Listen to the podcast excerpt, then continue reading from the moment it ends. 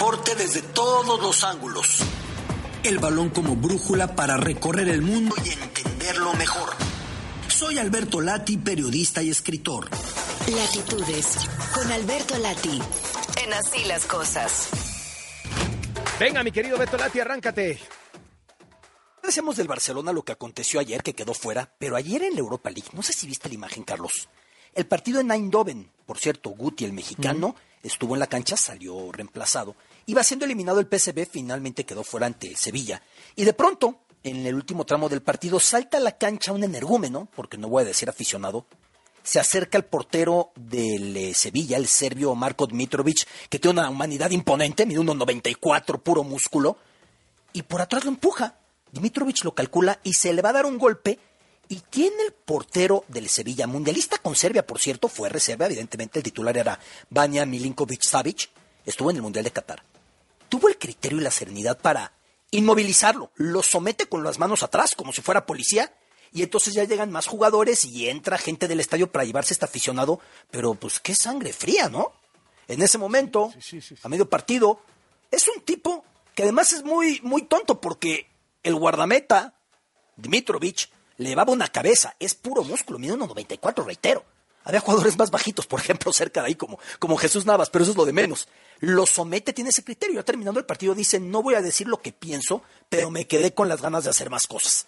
La verdad es que es un tipo de reacción que hay que aplaudir, porque en ese momento pudo haber hecho algo muy diferente con un tipo que le soltó un puñetazo a la cara directamente. ya ha sido hoy el sorteo de octavos de la Europa League, la suerte para los mexicanos. Betis contra Manchester United. Andrés Guardado, que por cierto es titular en este momento, está perdiendo el Betis en la Liga Española en este instante en su partido frente al Elche, va contra el United. A tiempo que el Sevilla, esperemos ya con Tecatito, que ya se ha reincorporado frente al Fenerbahce turco.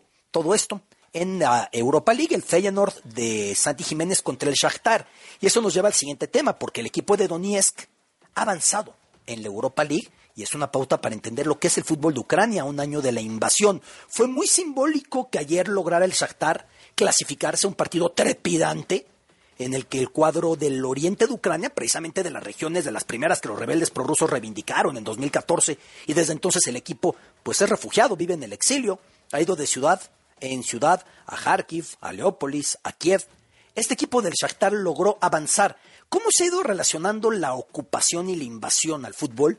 Incluso antes, un año antes de la invasión rusa, en la Eurocopa de Naciones, que por la, la pandemia fue en 2021, la selección ucraniana ya quería saltar a la cancha llevando en el uniforme el mapa de la Ucrania completa, incluyendo la Crimea que Rusia se había anexado directamente.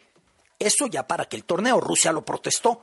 Finalmente, cuando viene todo este conflicto, el torneo ucraniano paró, la temporada pasada no concluyó, y esta se disputa donde se puede, y nunca mejor dicho, cuando se puede y como se puede.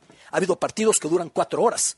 Alarma de bombardeo, todos los jugadores se les olvida que estaban dando patadas un instante antes, juntos ayudan, se meten debajo del estadio, termina la alarma, vuelven a salir diez minutos, de regreso abajo. Ha habido partidos que duran cuatro horas ya con camaradería, los jugadores riéndose con el árbitro debajo, dicen, ya vamos para arriba, ahora le vamos para arriba. ¿Cómo iba el partido?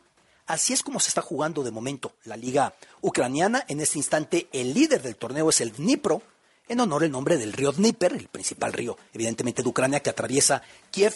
Es el que va como líder en este torneo, que de alguna manera el fútbol intenta seguir y quiere seguir. Un proceso en el que además han muerto, como muchísimos civiles, como muchísimos inocentes, muchos deportistas algunos que soñaban con el, eh, la meta de París 2024 y para París se mantiene la incertidumbre de qué va a ser el Comité Olímpico, te decía recientemente, porque Ucrania está pidiendo que los rusos y bielorrusos no vayan de ninguna manera y el COI tiene la vocación de buscar que vayan como atletas independientes a estos Juegos. Creo, Carlos, por último, antes de despedirme, el fútbol mexicano ayer, el Toluca se mete a la laguna y le mete una tremenda goleada a Santos 5 por 0. Suele ser muy fuerte Santos en casa. Toluca le metió 5 y todavía por allá Acevedo frenó alguna más.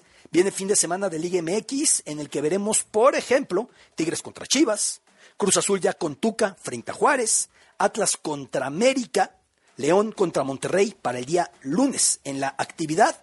Y la última noticia quiero compartir. Sergio Ramos, un legendario, no solo para la selección española o el Real Madrid, ahora el París, para el fútbol en general.